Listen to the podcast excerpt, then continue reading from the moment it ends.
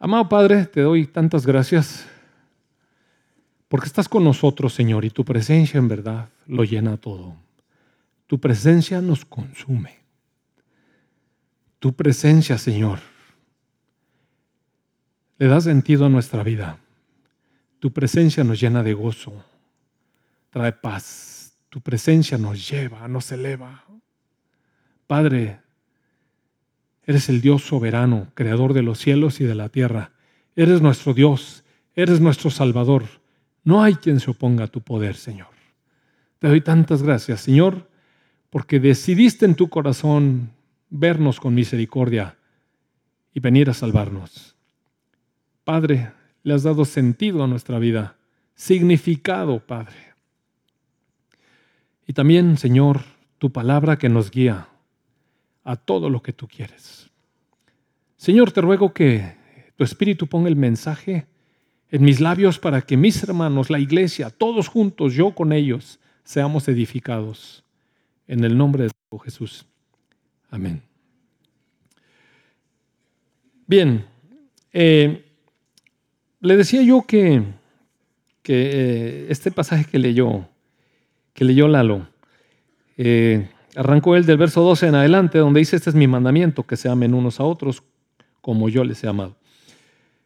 En el verso anterior, que es el verso 11, dice, estas cosas, estoy hablando de Evangelio Juan, capítulo 15, verso 11, estas cosas les he hablado para que mi gozo esté en ustedes y su gozo sea cumplido.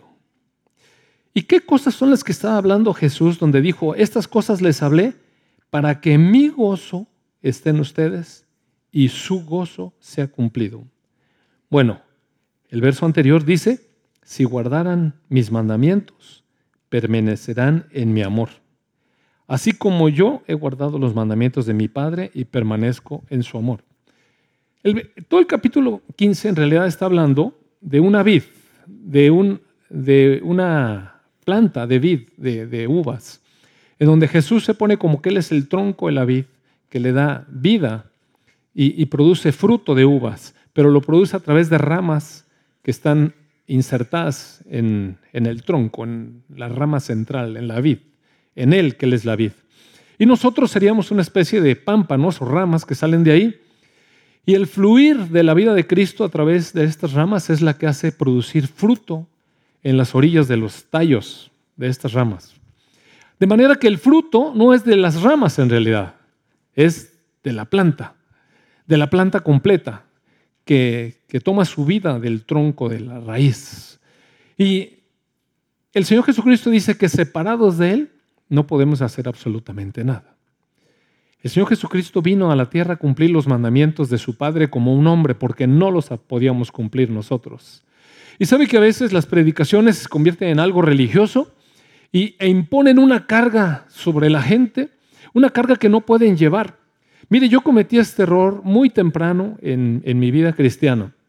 Después de que conocí al Señor, tuve tal alegría y tal gozo que yo lo que quería era compartir la palabra. Y entonces, pronto, empecé a, tener un grupo en mi casa y claro, yo invité a la persona que me compartió y él me iba ayudando a, enderezar toda la regazón que iba yo haciendo y él iba enderezando, pero un día me soltó y me dijo, bueno, yo creo que ya estás listo, sí, cómo no. Entonces nos cambiamos de casa y en esta casa invitamos a, a un vecino que vivía enfrente de nosotros y él por primera vez por primera vez iba a oír el Evangelio y yo le dije que íbamos a estudiar la Biblia en mi casa y accedió, accedió con un poquito de reservas, pero accedió a ir a la iglesia en el hogar en mi casa. Y yo no sé por qué ese día yo abrí la Biblia y, la, y la abrí donde decía algo de los borrachos. Oiga, y le tiré, pero duro, claro, yo no tomaba, ni nunca tomé. Entonces no, no entendía lo que era el problema de la gente que toma. Y empecé a tirar a los borrachos, pero dale, dale, dale, dale. Mire, yo no sabía que este hombre tenía un problema con el alcohol. Y pregúnteme cómo regresó. Nunca. Se sintió amenazado, se sintió agredido, se sintió incomprendido, se sintió aparte acusado, culpable y, y sin esperanza, pues. Lo único que le di fue legalismo. y eso no le ayudó en lo más mínimo, mire. El mensaje del Evangelio no es legalismo, el, el mensaje del Evangelio es la verdad, donde Dios nos, nos confronta con lo que somos, con nuestro problema, con nuestro pecado, con nuestra vida extraviada, pero después nos tiende la mano de misericordia y nos ofrece el camino de restauración.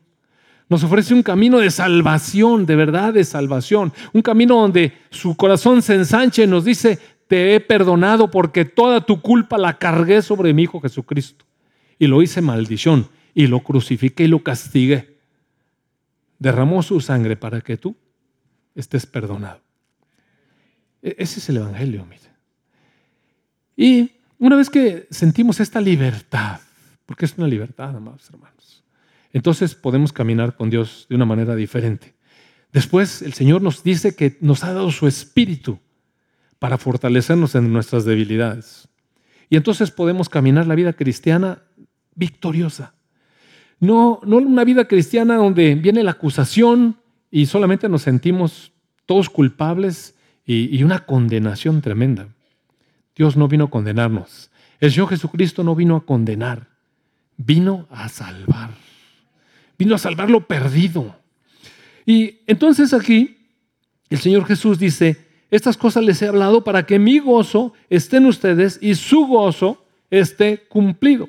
¿Y qué es eso del gozo? Mire, ¿qué es esa cuestión del gozo? Sabe que en el principio Dios hizo al hombre con un propósito. Y el propósito de Dios al crear al hombre y a la mujer, ya voy a decir hombre y la mujer. El propósito no es que fuéramos felices, amados hermanos. El propósito de Dios al crearnos es que fuéramos para su gloria. Eh, y mire, es que es muy importante, porque la felicidad, la felicidad se obtiene al darle satisfacción al alma, a las cosas que nos gustan. Eso es felicidad. Y la felicidad puede obtenerse a través de cosas incluso impías. ¿Sabe usted que quizás entre las bandas criminales, cuando unos de los, de los este, sicarios que, que están a, digamos, al servicio de los jefes, matan a los otros, ¿cómo se ponen? Felices, mire, felices de haber matado a otros. Porque la felicidad le da gusto a los deseos del alma. Estoy yéndome a un caso extremo, pero todas las cosas que nos causan felicidad son porque le damos gusto al alma, a las cosas que nuestra alma quiere. Y está mal tener un alma, no, amados hermanos. Dios nos dio esa alma. El asunto es que cuando Dios creó al hombre, le dio un alma con un espíritu, para que el espíritu gobernara sobre el alma. Pero cuando el hombre y la mujer pecaron y decidieron comer un fruto de independencia de Dios, un fruto de donde yo sé lo que se necesita, ahora yo sé porque tengo conocimiento, entonces no necesito a Dios. Mire, esto que estamos viendo hoy con este problema es producto de mentes perversas que no reconocen a Dios, ni le dan gloria. Y el no darle gloria a Dios hace que el entendimiento del hombre se entenebrezca, se oscurezca. Por eso estamos así, mire. Cuando Adán y Eva tomaron ese fruto del conocimiento y decidieron caminar por su cuenta, sin depender de Dios, perdieron el gozo porque su espíritu se apagó. Y el gozo es algo que solamente puede darnos el espíritu de Dios. La felicidad es para los deseos, ahora de la carne, digamos, y el gozo es para el espíritu, para aquella persona que se da cuenta que su vida tiene sentido cuando glorifica a Dios. Nuestras vidas cobran sentido cuando glorificamos a Dios con nuestras vidas. Por eso el Señor Jesucristo, un poco atrás, en este mismo pasaje de Juan 15, dice, si permanecen en mí y mis palabras permanecen en ustedes, pidan todo lo que quieran. Y aquí está el punto de la oración, donde ustedes van a orar y van a buscar la dirección del Espíritu Santo. Y les será hecho. En esto es glorificado mi Padre, en que lleven mucho fruto y sean así mis discípulos. ¿En qué se glorifica el Padre? ¿Cómo le damos gloria a Dios? Llevando fruto. Fruto, el fruto del Espíritu. ¿Y qué hombre puede llevar fruto del Espíritu cuando el Espíritu del hombre murió? ¿Qué hombre puede llevar? Solamente aquel hombre que ha sido redimido por Dios, ha sido levantado de esa muerte espiritual, ha sido vivificado por el Espíritu de Dios, ahora tiene una nueva vida en Cristo y ahora puede dar fruto para Dios, el fruto del Espíritu Santo. Hay un pasaje que está en 1 Corintios o 2 Corintios, déjeme ver si me acuerdo, creo yo que 1 Corintios, sí. A ver. 1 Corintios capítulo 11, 10, verso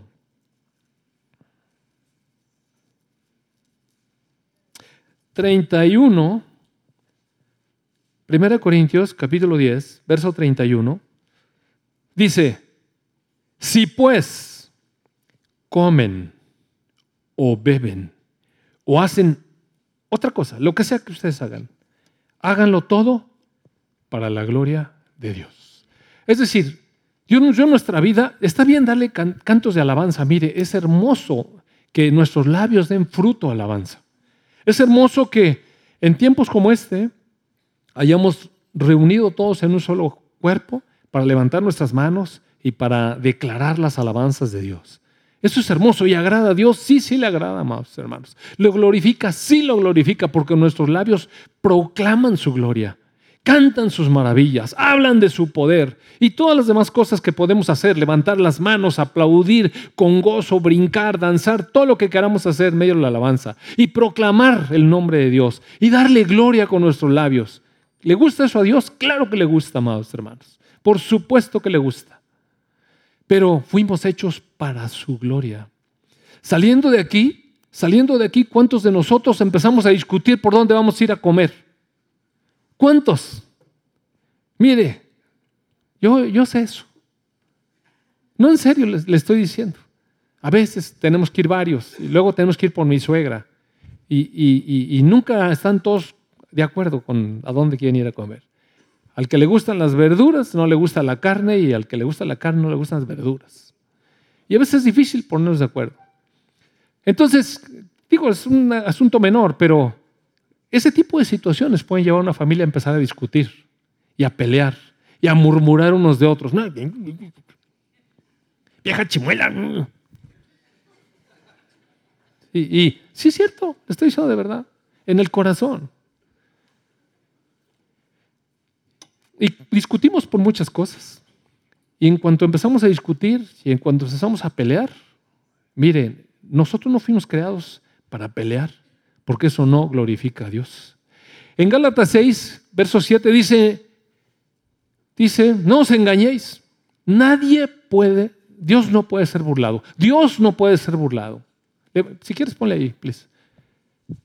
Dice, no se engañen, Dios no puede ser burlado. El que siembra para la carne, de su carne cosechará corrupción. Pero el que siembra para, el espíritu, del espíritu cosechará vida eterna.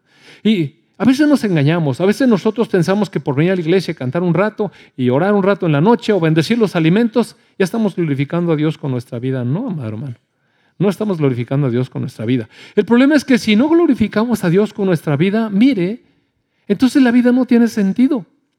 Entonces no tenemos gozo porque el gozo viene de haber hecho el mandamiento de Dios y no ese mandamiento legalista de que tienes que hacer esto, tienes que hacer aquello, sino un mandamiento cumplido con gozo. El gozo que el Señor Jesucristo pone en nosotros o en su espíritu, sabiendo que lo que estamos haciendo le agrada a Dios. Si me acompaña, por favor, ahora sí a Romanos, capítulo 8.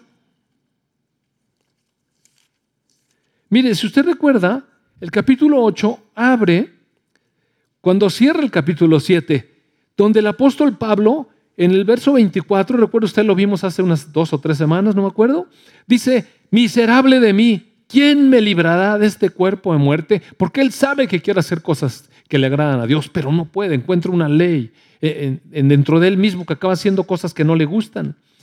Entonces dice, ¿quién me va a librar de esto? Yo no quiero hacer esto. Ah, gracias doy a Dios. Verso 25 por Jesucristo, Señor nuestro. Así que yo mismo con la mente sirvo a la ley de Dios, más con la carne a la ley del pecado. Y entonces en el verso 1 del capítulo 8 dice, ahora pues, ninguna condenación hay para los que están en Cristo Jesús, los que no andan conforme a la carne, sino conforme al Espíritu. porque la ley del Espíritu de vida en Cristo Jesús me ha librado de la ley del pecado y de la muerte. Porque los que son de la carne, verso 5, los que son de la carne piensan en las cosas de la carne, pero los que son del Espíritu en las cosas del Espíritu. Verso 6 dice, porque ocuparse de la carne es muerte, pero ocuparse del Espíritu es vida y paz. Verso 7 dice, por cuanto los designios de la carne son enemistad contra Dios, porque no se sujetan a la ley de Dios, ni pueden tampoco. Y los que viven según la carne no pueden agradar a Dios. Y en el verso 13 dice, si viven conforme a la carne, morirán. Mas si por el Espíritu hacen morir las obras de la carne, vivirá. Y mire, amados hermanos, cuando le leí la, epístola de, de, los Corintios, donde el apóstol Pablo está hablando de estas cosas, de hacer las cosas para, para la gloria de Dios. Si usted lee la, segunda eh, carta a los Corintios, vemos a un hombre que ha sido perseguido, golpeado, tranqueteado, apabullado y casi muerto. Sin embargo, en el capítulo 2, yo creo que en el verso, será 11 yo creo, de esa segunda de Corintios. Ahora vamos a ver si está ahí. Segunda de Corintios 2, 11. No, 2.14 dice, doy gracias a Dios. Segunda de Corintios 2.14 dice, doy gracias a Dios que nos lleva siempre en triunfo en Cristo Jesús. Mire, piensa esto. El hombre ha sido perseguido, golpeado eh, y, todo el mundo lo, quiere meter a la cárcel, lo quiere matar. Pero él dice, le doy gracias a Dios que nos lleva siempre en triunfo en Cristo Jesús. Y por medio de nosotros manifiesta en todo lugar el olor de su conocimiento. Porque para Dios somos grato olor de Cristo en los que se salvan y en los que se pierden. Pero a estos, es decir, a los que se salvan, ah, no, perdón, a estos se refiere a los que se pierden, olor de muerte para muerte, y aquellos, los que se salvan, olor de vida para vida. Es decir, nosotros predicamos el Evangelio, vivimos a Cristo, y para los que son creyentes hay un olor grato, mire. Es como una ofrenda, olor agradable a Dios. ¿Por qué? Porque el fruto que vamos dando es el fruto del Espíritu y, es, y tiene un olor. Claro, si nosotros actuamos así delante de aquellos que rechazan a Dios, mire, para ellos es, es aborrecible el olor, porque les condenan. Y porque aparte no quieren rendir su vida al Evangelio. Entonces es un olor de muerte para muerte. Para los que se salvan es un olor de vida para vida. Y entonces ya viniendo un poco otra vez a Romanos 8, si me la puedes, me la puedes volver a poner, Romanos 8. ¿Le puedes poner en la versión eh, nueva traducción viviente, por favor? en el capítulo 8, verso 1.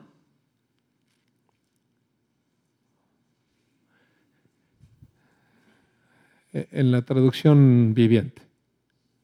¿No saben cómo se hace eso? Sí saben. ¿Y luego? ¿No? ¿No se puede? Bueno, ¿qué le hace? Entonces en esta traducción. Vamos a ahí, ahí. Dice, ya no hay condenación para los que están en Cristo Jesús. Amados hermanos, ¿sabe usted que uno puede llegar al Evangelio cuando el Espíritu Santo ha trabajado en el corazón para darle convicción de pecado, para darle una convicción de que uno necesita un Salvador? Cuando uno se siente ya suficientemente mal delante de Dios por la manera de caminar con la que ha venido caminando, pero después escucha el Evangelio, esa, es extender los brazos de misericordia de Dios y decirle, te perdono, te perdono, ven a mí, quiero darte vida. Jesús diciendo, yo vine para traerles vida y vida abundante. Vine para darles vida y vida abundante. Y entonces uno decide rendir, su, rendir la vida que uno ha tenido, una vida miseria, oiga.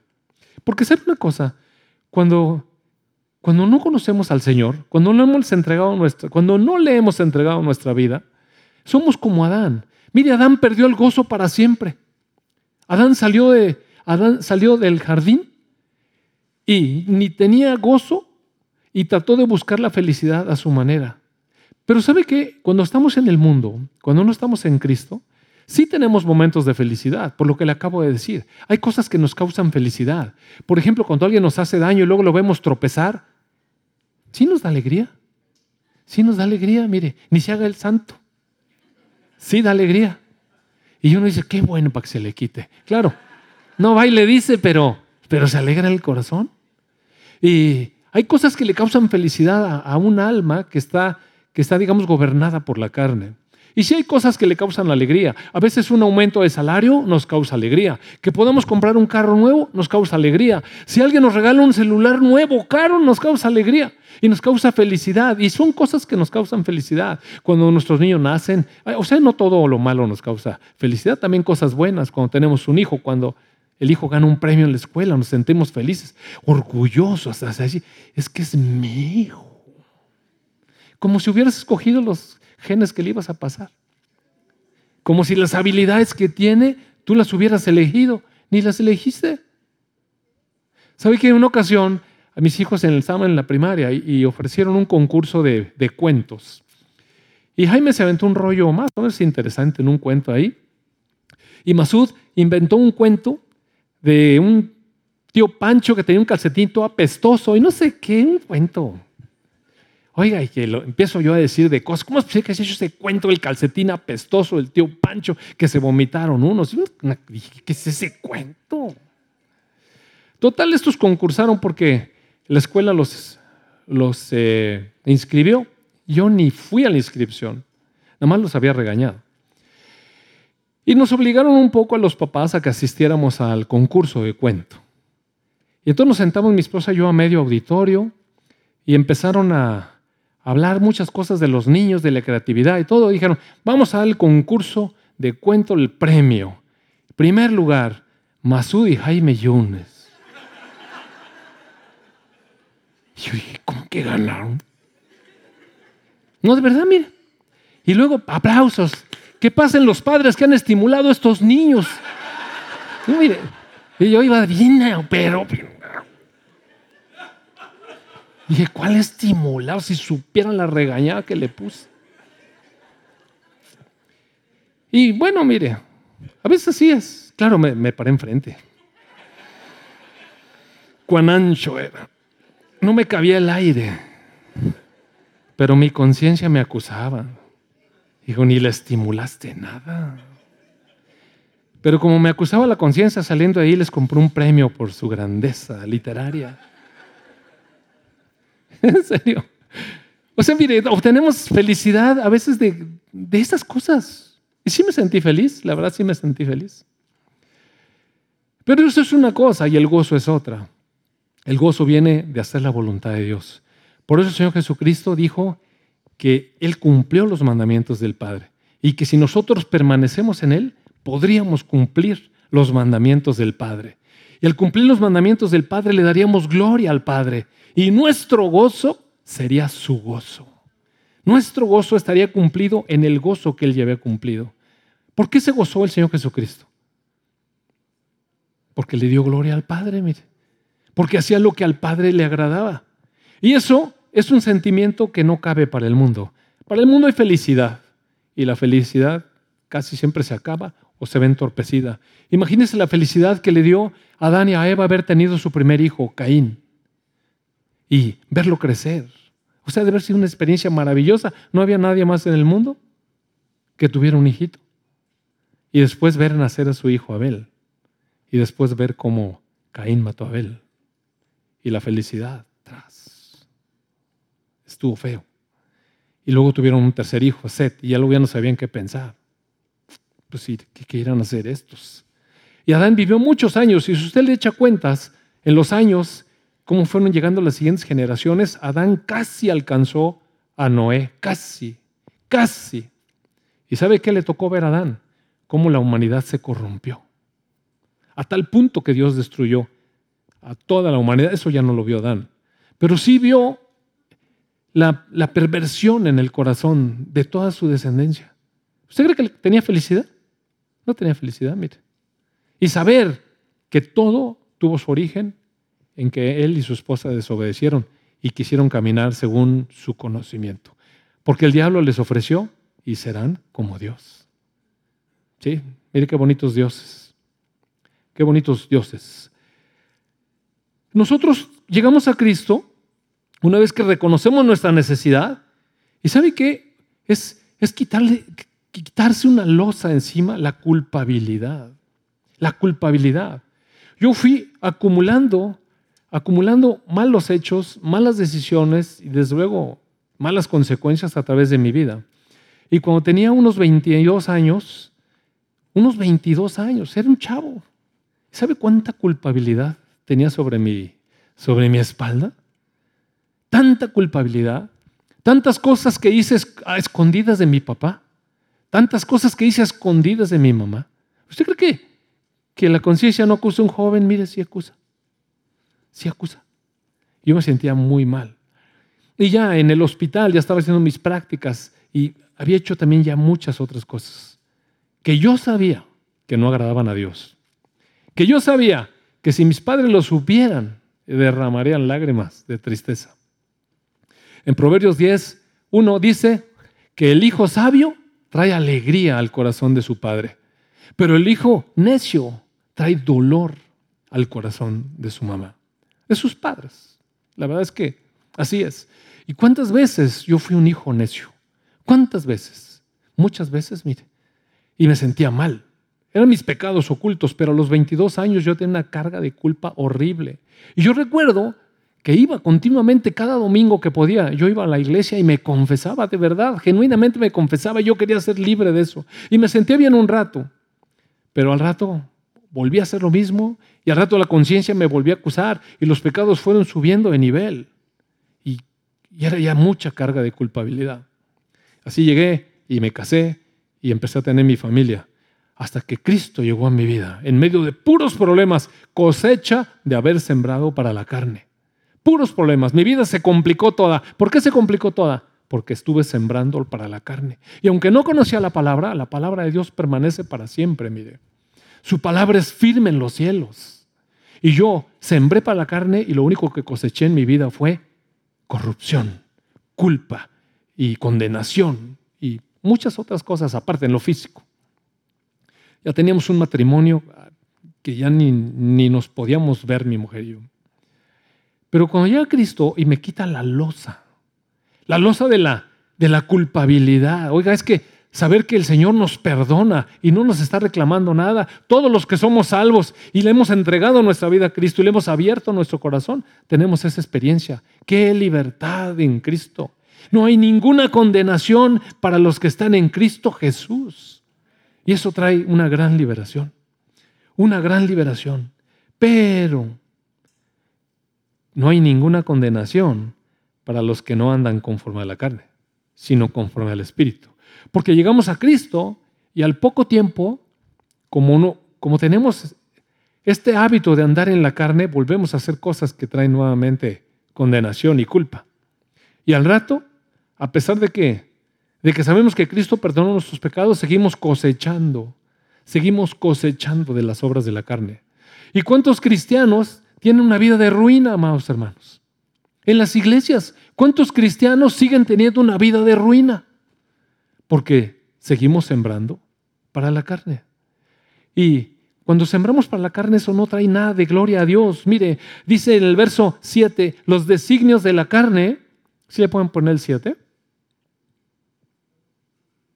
8, 7. Romanos 8, 7.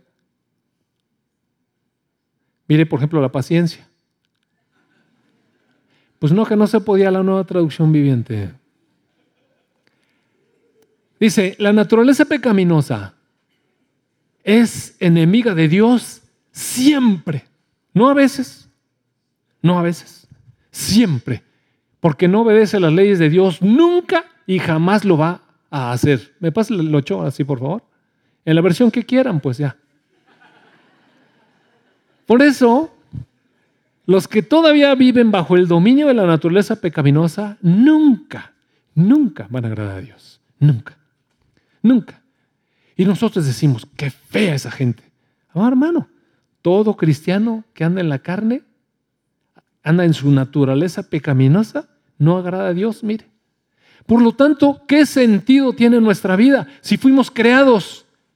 fuimos creados para su gloria y no le damos gloria porque Él no se agrada cuando nosotros andamos en la carne, ¿qué, sentido tiene nuestra vida? ¿Cuál es la dignidad de nuestra vida? Pero cuando andamos en el Espíritu y nos dejamos llevar por el Espíritu, oiga, cuánto fruto para Dios. Ahora mire, he pensado, ¿cuántos de nosotros en la iglesia realmente sabemos vivir en el Espíritu? ¿Cuántos? Ayer créame que me lo cuestioné mucho rato. ¿Cuántos de nosotros sabremos vivir en el Espíritu? ¿Cuántos? Es fácil decirlo, está fácil de leer, pero está fácil de vivir. No es fácil de vivir, mire. Porque en primer lugar necesitamos comprender qué es eso. En segundo lugar, necesitamos rendirnos. La semana pasada, en la predicación de Alejandro, él decía, el que quiera venir a mí, tome su cruz y muera. Porque el que guarda su vida para este mundo, morirá. Y el que muere por causa de mí, vivirá. Entonces es un rendir esa voluntad de la carne. Todos tenemos esa carne, todos, pues sí hemos vivido bajo eso. Pero hay que irle rindiendo y Dios nos da oportunidad.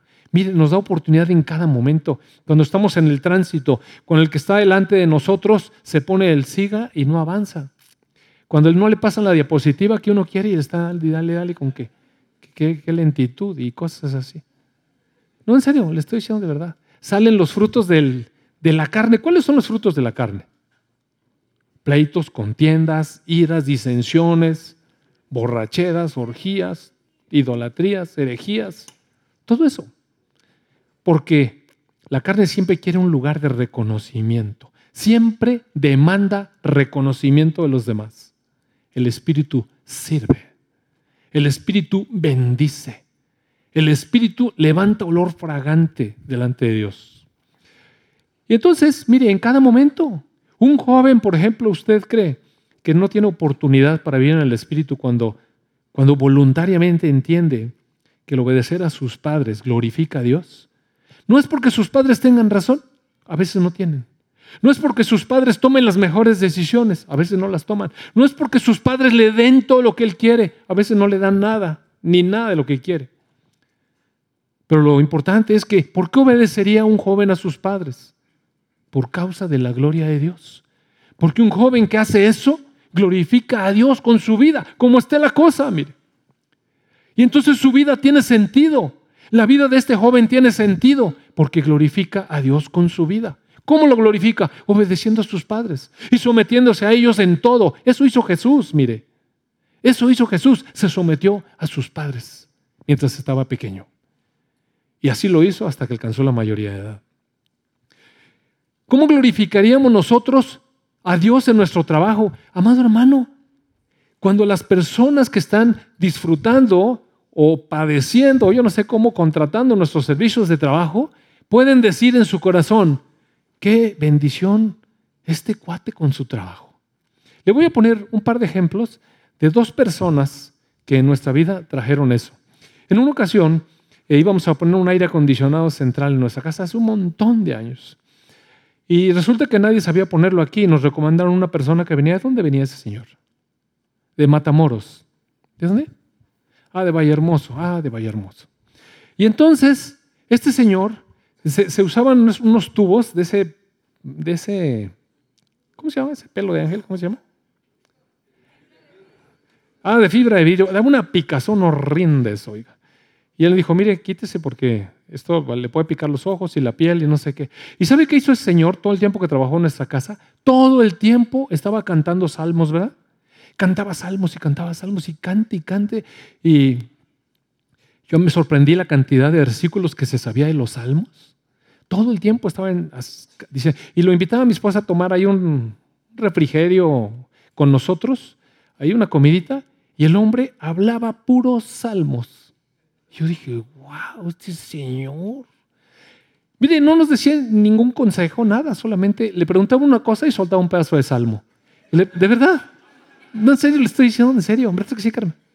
Y entonces, y, un salmo, y un salmo. Pero lo más increíble no fue esa verborrea, no esa verborrea cristiana, sino que cuando él se fue, dejó nuestra casa completamente recogida ni un pedazo de basura de todo lo que él puso, ni pelos de esos por ningún lado, dejó flamante el patio. Y cuando fuimos dijimos, qué bendición, este señor entró a dejar un olor fragante de vida para vida para nosotros, un testimonio de su vida y, cómo recogió, oiga, porque pudo haber dicho, bueno, ya terminé mi chamba, ahí les encargo el tiradero. ¿Cuántos trabajadores hay así que usted conoce? Entonces, ¿sabe qué? No importa lo que nos cobró. No cree que, no cree que la bendición fue y me hizo un descuento. No, no me hizo ningún descuento. Porque a veces, mire, trastocamos todo. Pensamos que una bendición es un cristiano porque me va a hacer descuento. ¿Qué nos pasa? Eso es pura alma, ¿ve? Es pura carne. ¿Qué estamos pensando mi beneficio? Ah, es cristiano, a lo mejor me hace descuento. ¿Por qué? En una ocasión, también, ah, bueno, ahorita le voy a decir el otro testimonio, pero en una ocasión organizamos un, una cena de matrimonios.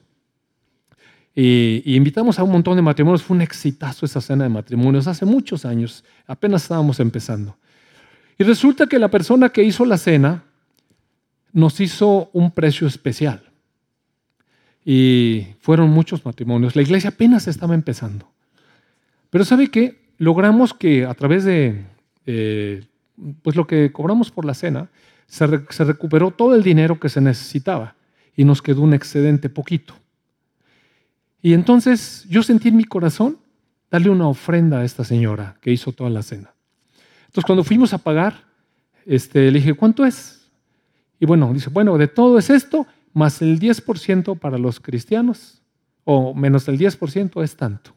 Le dije, bueno, le vamos a pagar todo, sin descuento, y le vamos a ofrendar tanto. Dijo, no, es que los cristianos les hago descuento. Le dije, sí, pero también los cristianos podemos bendecirte. Y tú has sido una bendición para la iglesia. Así es que te vamos a dar eso. ¿Y sabe qué hizo esta señora? Empezó a llorar. Y dijo, tengo años, años sirviendo a los cristianos. Y todas las veces me piden más descuento. Y a veces ya, no, en serio. Mire, a mí me dio, a mí me dio tristeza. Todas las veces las iglesias me piden descuento y cuando les doy el descuento todavía me piden un poco más de descuento. ¿Por qué? ¿Por qué esa miseria? En serio, amados hermanos. Mire, me dio un malestar en mi corazón. Qué miserables somos. Somos el pueblo de bendición y estamos nada más robándole la bendición a esa pobre mujer. Y sabe que empezó a llorar. Dijo, es la primera vez, la primera vez que esto pasa. ¡Wow! Y va a decir, es que no, nada, no, para nada. Lo que pasa es que eso es lo que pasa cuando uno se deja llevar por el Espíritu, mire. No es que yo sea el bueno, pero si uno es un poco sensible a lo que el Espíritu habla, el Espíritu es un espíritu de bendición para los demás, amados hermanos. ¿Cómo cree que quedó su corazón de olor fragante de Cristo? Le dijimos, no, porque la iglesia, la iglesia te puede bendecir a ti. Porque somos de Cristo, somos para bendecirte. Así es que por eso cuando yo contrato algún servicio a algún hermano cristiano, nunca jamás le pido que me descuente nada. A veces lo hacen. Es más, a veces ellos dan su presupuesto y yo cómo voy a saber cuánto cobran, yo no sé eso. Pero siempre trato de decirle, mira, cóbrame, porque te puedo bendecir. Y sabe una cosa, Después de eso la iglesia fue empezando a ser bendecida y bendecida sin tener que andarle pidiendo aquí a cocos a la gente que dé dinero. ¿Por qué? Si el Espíritu de Dios se puede mover en los corazones y hacer que, que la gente de su generosidad en el Espíritu, eso es vida, mire. Lo demás es puro rollo. Lo más es puro rollo.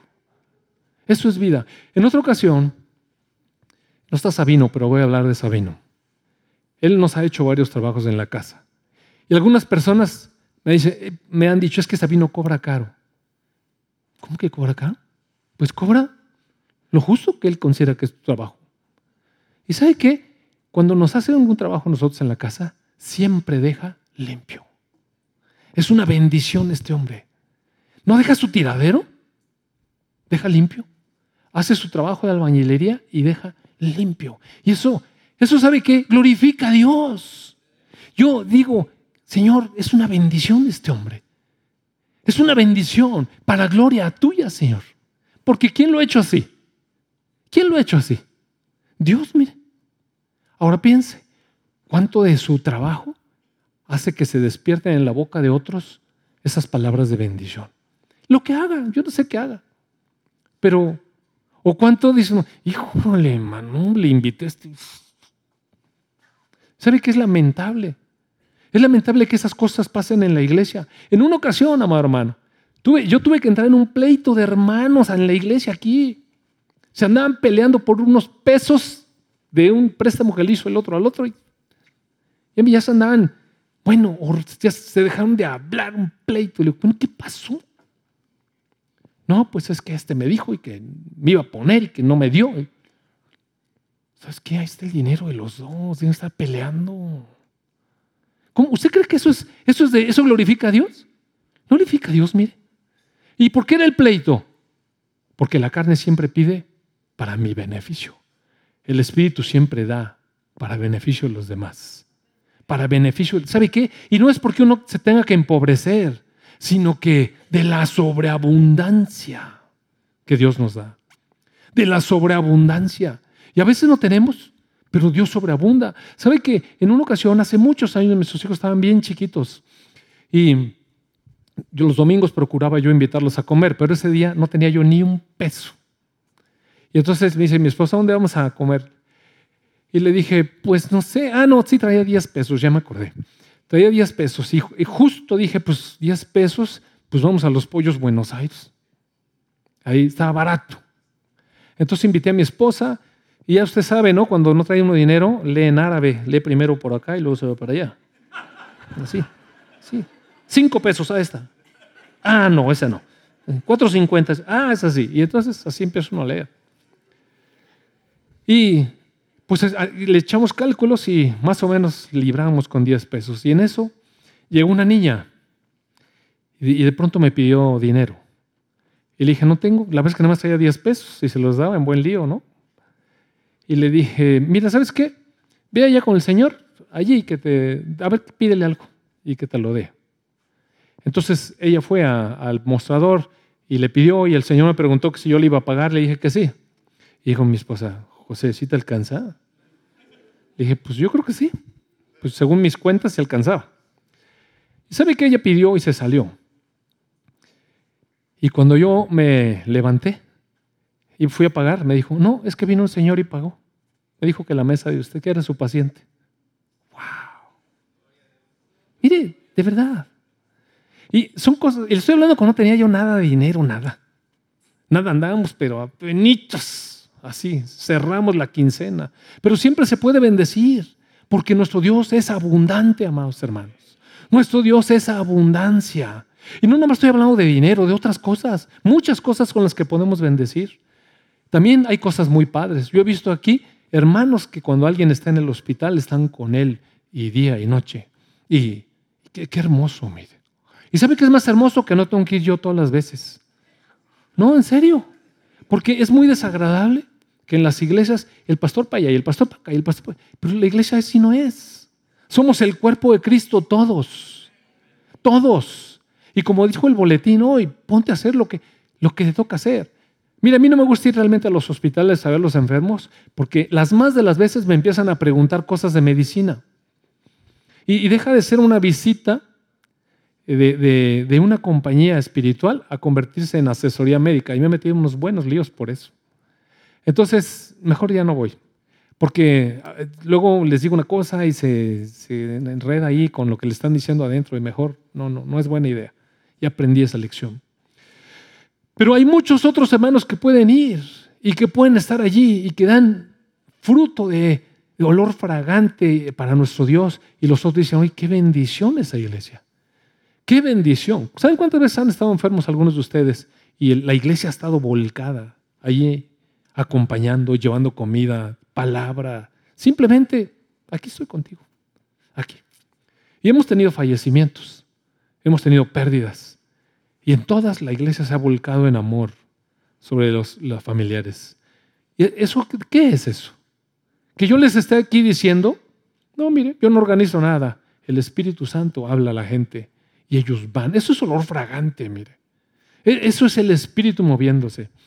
Y en la familia igual, piensa en tu matrimonio. Eres, eres un esposo que tu esposa dice, es una bendición este marido que Dios me dio. O tiene que decir, no, realmente es la lija de mi vida. pasó ahora. Y, o, igual, la mujer. ¿Cuántas, ¿Cuántas veces podemos darle gracias a Dios por nuestra esposa? Decir, Señor, para tu gloria, qué bendición de mujer. Qué bendición. Qué bendición de hijos tengo. Cuántas veces estamos, ay Dios mío, es que estos cuates que... Yo no sé si me bendijiste o me castigaste. Y todos amados, hermanos, estamos llamados a glorificar a Dios. Y, se glorifica nuestro Padre con el fruto que damos para los demás. Los hijos obedeciendo a los padres, los padres amando a los hijos. ¿Cuántos de nosotros como papás, nuestros hijos pueden decir, de verdad que le doy gracias a Dios con estos papás que me dio? No, con lo que me dan mis papás. No, no, con los papás que Dios me dio. Mis padres son una bendición para mi vida. Mire, eso es gloria para Dios. A eso nos llamó Dios, a darle gloria en todo. Comemos, bebemos o cualquier cosa que hagamos, hagámosla para la gloria de Dios. Para que el fruto de lo que nosotros hacemos realmente glorifique a Dios. Pero mire, no con nuestras fuerzas, amado hermano.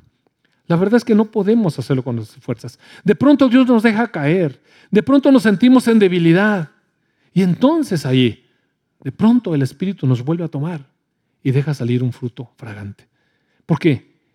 No se trata de andar siempre en, caballo blanco, en, rancho, ¿cómo no, sé, cómo se dice eso? ¿En hacienda de rancho qué se dice? Esos dichos no los sabemos porque además no sabemos los puros versículos.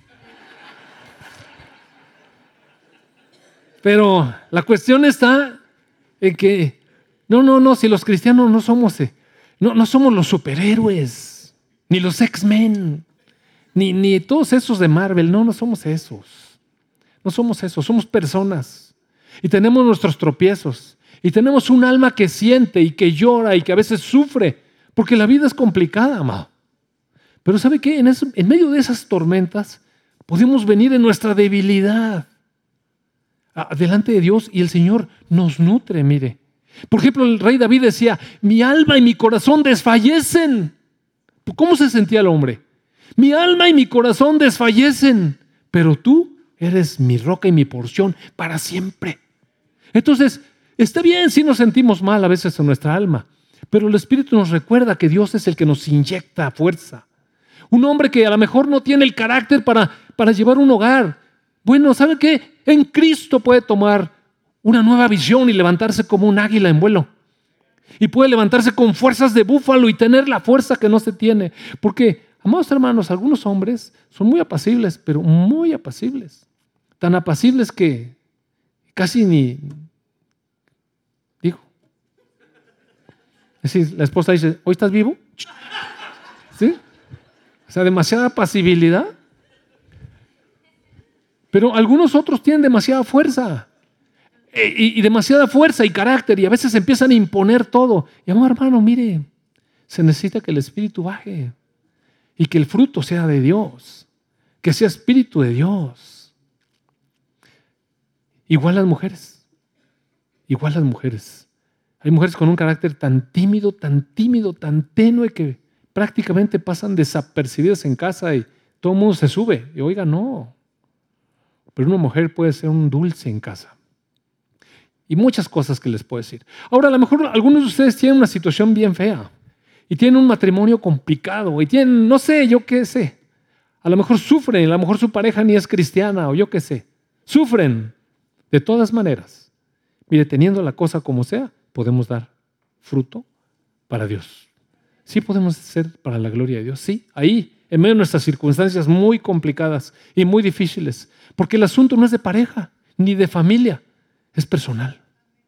Es personal. Cuando nosotros llegamos al Señor, como muchos otros matrimonios, las mujeres a veces llegan primero.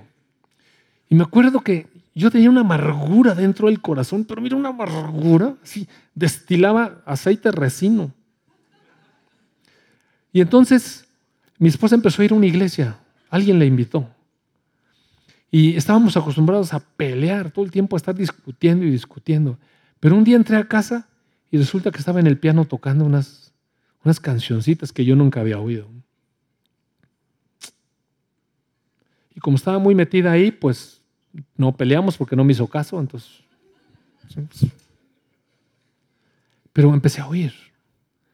Y al otro día estaba tocando otra vez, luego empezó a cantar canciones. Y luego me di cuenta que eran canciones de Dios y estaba alabando. Y entonces me surgió una piadosa envidia. Así que, ¿por qué ella está contenta? Yo estoy todo frustrado aquí. Y dejó de pelear. Y cantaba. Y cantaba. Y se empezó a hacer un ambiente espiritual en mi casa. Mire, no se había compuesto la cosa. Yo era el mismo monstruo. Pero ella empezó a alabar. Empezó a glorificar el nombre de Dios. Empezó a tener paz. Empezó a tener una relación con Cristo y las cosas cambiaron. El ambiente en mi casa cambió. Y wow, qué tono, oiga. Después me hacía como que tenía que ir a la cocina y como que regresaba y empecé a oír. Pues, ¿qué le pasa? Porque ella tiene paz y yo no? Hasta que me invitaron a la iglesia un domingo. Y dije, bueno, está bien, voy a ir. Está bien.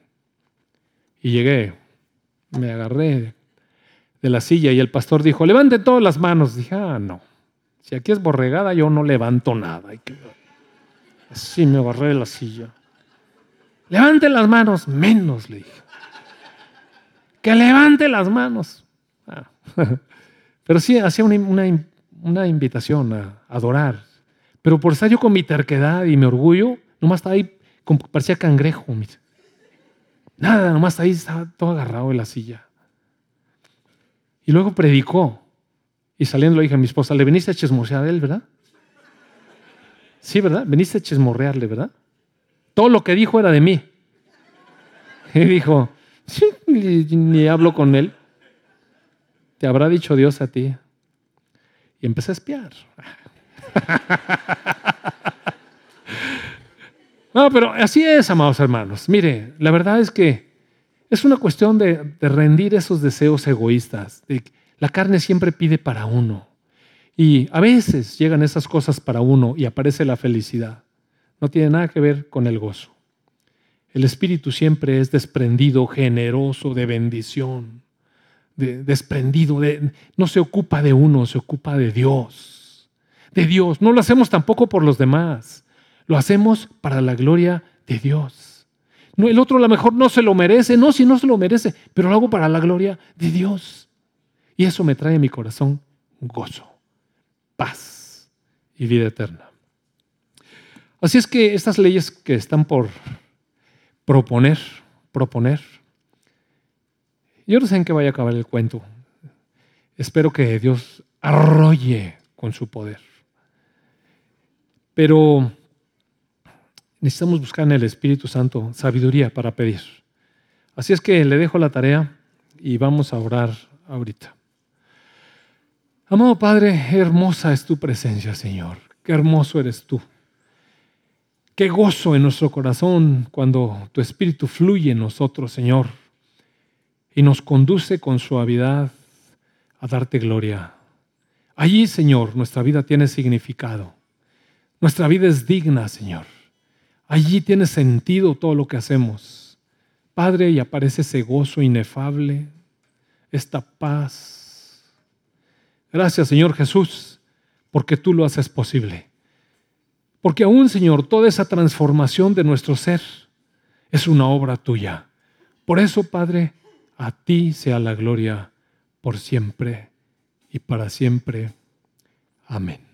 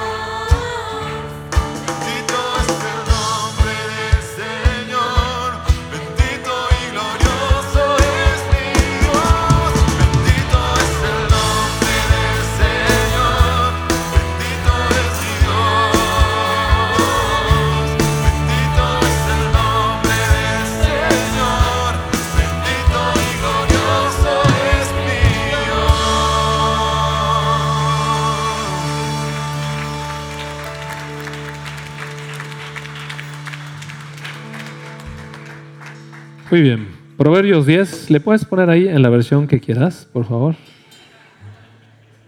Proverbios 10, verso 1. Un hijo sabio trae alegría a su padre. A veces nosotros queremos que nuestros hijos hagan eso, pero todos y cada uno de nosotros somos hijos de Dios. Un hijo sabio trae alegría a su padre. Que el Señor nos dé sabiduría para agradarle a Él. Gracias, Padre. Gózate, Señor, en nuestras vidas, en el nombre de tu Hijo Jesús. Amén.